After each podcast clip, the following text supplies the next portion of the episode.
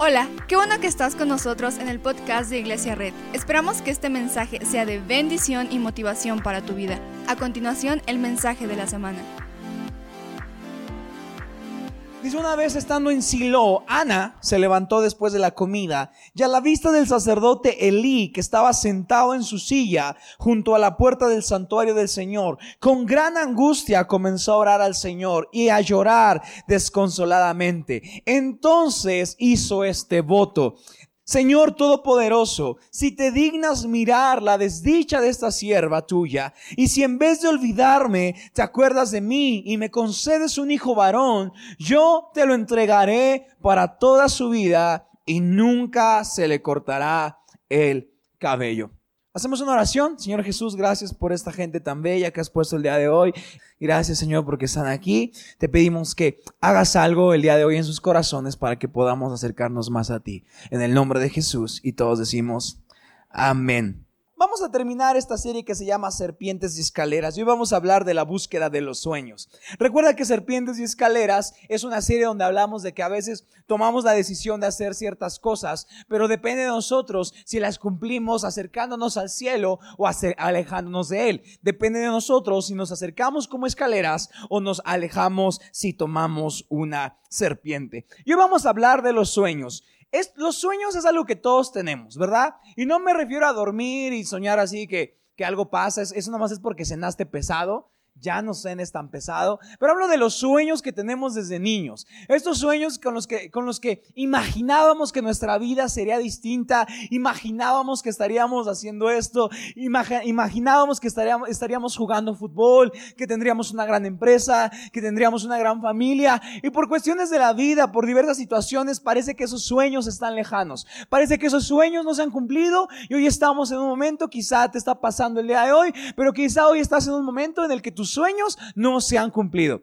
Y quizá hoy tienes un sueño frustrado. No sé qué está pasando en tu mente en este momento, pero quizá hoy tienes un sueño que parece que ya está enterrado, que parece que ya está ahí abandonado. Pero hoy vamos a hablar de cómo este sueño puede ser cumplido. Ana, Ana, la, persona de la que estamos hablando en este versículo bíblico, está muy eh, emocionada por tener un hijo. Su sueño más grande de la vida es poder tener un hijo y, poder tener a alguien a quien mandar por las cocas cuando está viendo mujer casos de la vida real, ¿verdad? No, nadie, nadie, ninguna mamá dice amén, ¿sí? ¿No? Ok, los mamás, no, hijo, ¿cómo crees? No, no, no.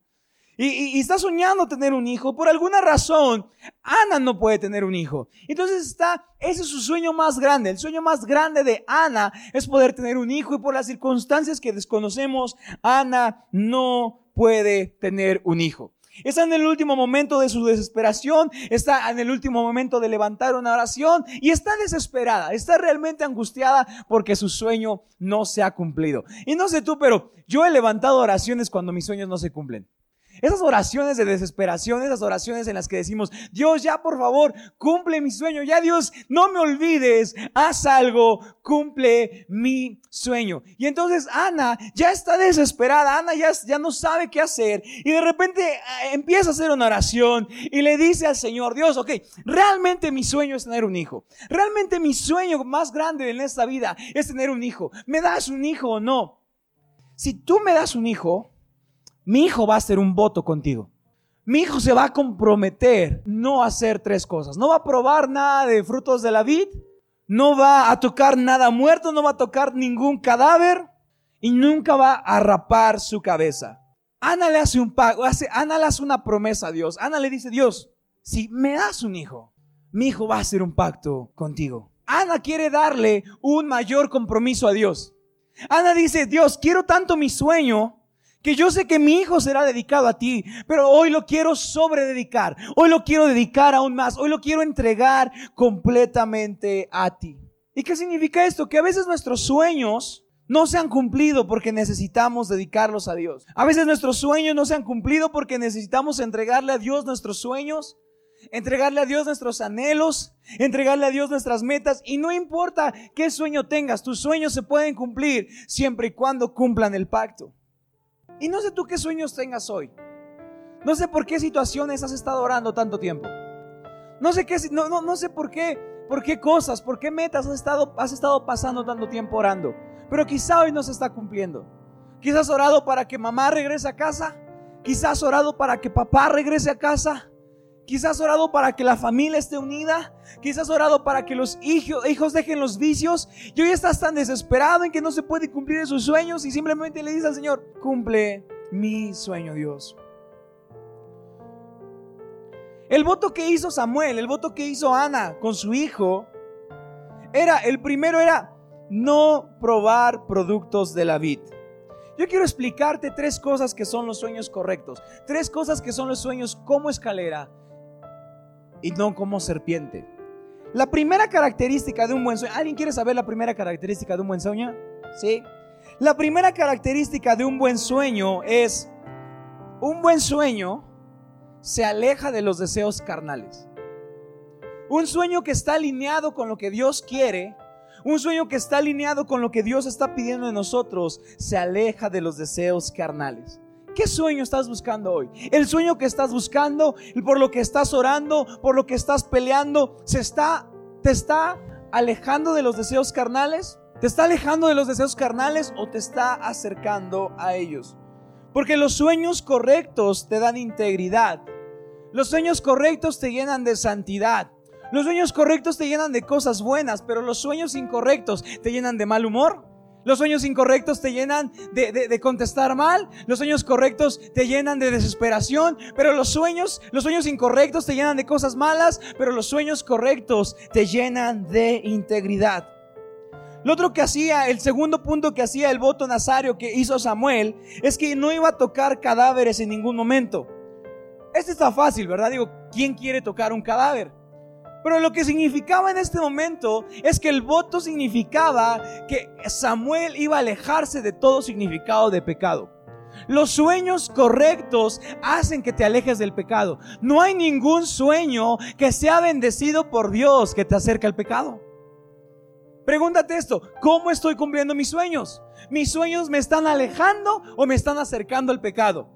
Los sueños que quiero cumplir, lo que estoy buscando, lo que estoy anhelando, por lo que estoy orando, me va a acercar al pecado o me va a alejar del pecado. Porque los sueños correctos te alejan del pecado. Los sueños incorrectos te acercan al pecado. ¿Qué sueño estás buscando?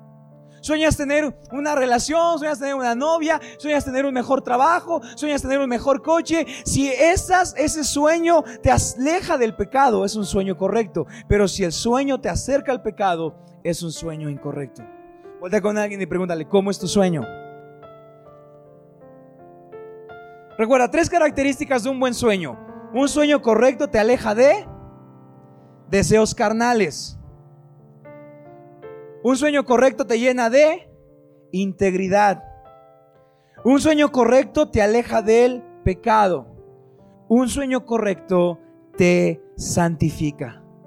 Y el tercer punto de un sueño correcto es que recuerda que Ana le dice a Dios que Samuel no va a rapar su cabeza. Desde ahí salieron las rastas. Samuel fue el primero que tuvo rastas en la Biblia. Samuel no iba a, no iba a rapar su cabeza nunca. Samuel en ningún momento iba a tener una navaja que cortara su cabello. Samuel no iba a tener estos cortes como de Cristiano Ronaldo. Samuel nunca se iba a rapar. Samuel siempre iba a tener un cabello largo. Y te preguntarás, ¿por qué? Porque cuando alguien veía que Samuel tenía el cabello largo, sabía que ese era un sueño cumplido, pero que era un sueño alineado a la, voluntad de Dios. Entonces, cuando Samuel pasaba, y decían, wow, ese es el profeta. Porque un sueño correcto una meta correcta, una idea correcta, algún objetivo correcto, te da señales públicas de crecimiento. Si tu sueño no te permite hacer declaraciones públicas de que crees en Dios, quizá no es el mejor sueño. Si para seguir tu sueño, tu sueño tienes que, disfrazar un poquito lo que crees, quizá no es un buen sueño, porque un buen sueño, un sueño que es escalera y que no es serpiente, un buen sueño te permite dar demostraciones públicas de tu crecimiento.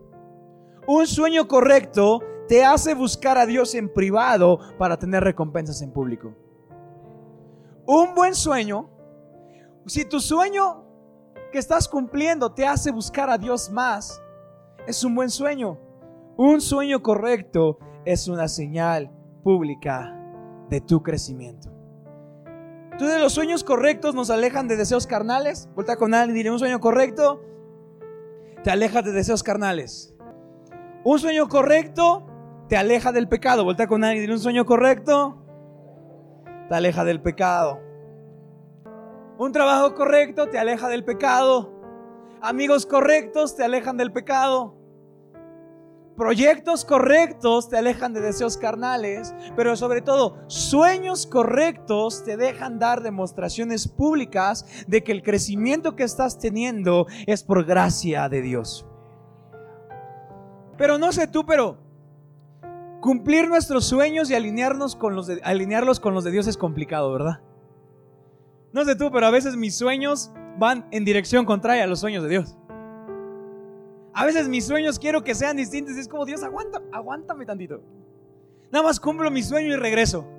Nada más cumplo mi sueño de ganar más y te vuelvo a buscar. Nada más cumplo mi sueño de tener un mejor coche y te prometo que si me das un mejor coche, ahora sí te voy a buscar. Porque a veces nosotros tenemos complicado alinear nuestros sueños con los sueños de Dios. Pero los sueños se cumplen hasta que podemos alinear nuestros sueños con los sueños de Dios. Si tu sueño hoy no se ha cumplido, quizás porque te ha faltado alinear tu sueño con el sueño de Dios. Porque checa lo que pasa. Dios buscaba un profeta y Ana pedía un hijo. Dios buscaba un profeta y Ana pedía un hijo. Y entonces de repente Ana oraba al Señor y le decía, Dios, dame un hijo. Y Dios le decía, ¿para qué? Pues es que a veces no hay quien, quien haga el agua de limón, Señor. Y Dios decía, no, yo quiero un profeta. Y de repente Ana volvía a orar y decía, Dios, cumple mi sueño, dame un hijo. Y Dios le decía, ¿para qué? Para que haya alguien que vaya por las tortillas, ¿verdad? Y Dios decía, no. Y Ana volvía a orar y decía, Dios, dame un hijo. Y Dios decía, ¿para qué? Es que estoy sola. No. Y Ana volvía a orar y decía, Dios, dame un hijo. Y Dios decía, ¿para qué? Decía, es que creo que ya estoy grande, creo que no, ya no tengo herederos. Y Dios decía, no porque Dios buscaba un profeta, pero Ana pedía un hijo. Y el sueño se cumplió hasta que Ana dejó de pedir solo un hijo y dijo, este hijo será un profeta. Y cuando Dios buscaba un profeta y Ana dejó de pedir un hijo para pedir un profeta, y el sueño se alineó y el sueño se cumplió. Ana pedía hijos, pero Dios buscaba profetas y era como el sueño está lejos. Y Dios decía, yo quiero un profeta. Y Ana decía, pues yo quiero un hijo. Ah, pues no. No hay trato.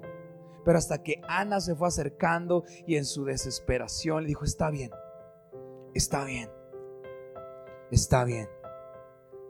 Quiero un hijo, pero va a ser un profeta. Y si cumples este sueño, Dios, mi hijo se va a alejar de los deseos carnales. Mi hijo se va a alejar del pecado. Pero sobre todo, mi hijo será una demostración pública de que es un sueño cumplido de parte tuya, no por mis fuerzas. Y ese sueño y ese, ese, sueño que parecía solo un hijo, que, pero cuando se alineó con los sueños de Dios, dejó de ser un hijo levita y fue el profeta que ungió a David. ¿Alguien está aquí? Porque cuando tú, tú tienes un sueño, y como humanos pensamos en sueños chiquitos, pero Dios dice, hey, tengo un sueño más grande, alínealo conmigo. Y cuando Ana pudo alinear su sueño con el sueño de Dios, no solo tuvo un hijo que fuera por las tortillas, sino tuvo un profeta que profetizó sobre el pueblo de Israel, que llamó a exhortación, que llamó a bendición y que era el contacto de Dios con su pueblo. Porque no dejó de pedir un hijo y comenzó a decir, está bien Dios, ¿quieres un profeta? Que sea un profeta. Cuando tú, vamos a ir a Hechos 3:24 y me lo guardas ahí. Yo sé que es difícil alinear los, nuestros sueños con los sueños de Dios, ¿verdad? Es súper complicado. Es súper difícil. Porque hay que alejarnos de deseos carnales. Y digo, ¿quién en su carnalidad quiere alejarse de esos deseos? Soy el, ah, soy único pecador aquí. ¿Quién puede alejarse, alejarse del pecado tan fácil? No sé tú, pero de repente horas y a los cinco minutos ya estás pecando. es como, ah. ¿Qué tan difícil es dar muestras de, que, en un mundo en el que cada vez rechaza más a Jesús es difícil dar muestras? Pero si logramos alinear nuestros sueños con los sueños de Dios, el Señor puede llevar nuestros sueños a niveles que nunca imaginamos. Porque Ana, Ana pedía un hijo, pero cuando alineó sus sueños con los sueños de Dios, no Dios no solo le entregó un hijo, sino Dios le entregó un profeta. Un profeta que trajo bendición y que trajo libertad y que fue el contacto de Dios en la tierra. Y checa lo que dice Hechos 3:24. Vamos a ir a Hechos 3:24. En efecto, a partir de Samuel, ¿por qué no te pones de pie para leer esto conmigo? Dice, en efecto, a partir de Samuel, todos los profetas han anunciado estos días. Ustedes pues son herederos de los profetas y del pacto que Dios estableció con nuestros antepasados. Alguien está aquí. O sea, Ana pedía un hijo. Y Dios no solo dio un hijo.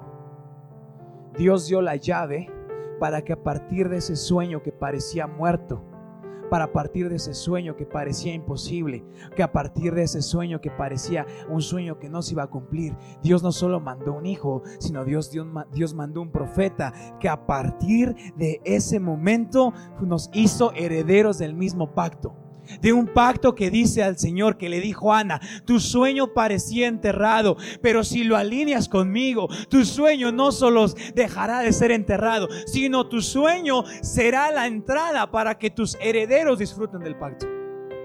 No sé qué sueños has tenido enterrados. No, qué situación, no sé qué situaciones has estado ahí. Piensas que ya no están, ya no son posibles. Pero si hoy logras alinear esos sueños que tenías de chiquito, esos sueños que tenías de pequeño, si logras alinear esos sueños con los sueños de Dios, puede ser la entrada para que tus herederos puedan ver el cumplimiento de un sueño que parecía roto, de un sueño que parecía perdido.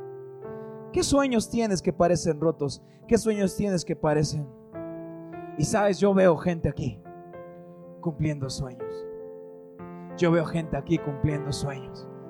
Yo veo gente aquí que sueña con la mejor empresa, teniendo la mejor empresa, pero siendo un reconocimiento público de que es el cumplimiento del sueño de Dios, de que el sueño se cumplió cuando mi sueño lo alineé con el de Dios y cuando mi sueño fue alineado con el sueño de Dios. Ahora sí, Dios no solo entregó un sueño pequeño, sino Dios entregó la llave para que ese sueño fuera herencia para nuestra descendencia. Muchas gracias por acompañarnos. Subimos contenido semanalmente, así que suscríbete y síguenos en redes sociales. Te dejamos los links en la descripción. Nos encanta pasar tiempo contigo, así que si estás en Tlaxcala, no olvides visitarnos este domingo.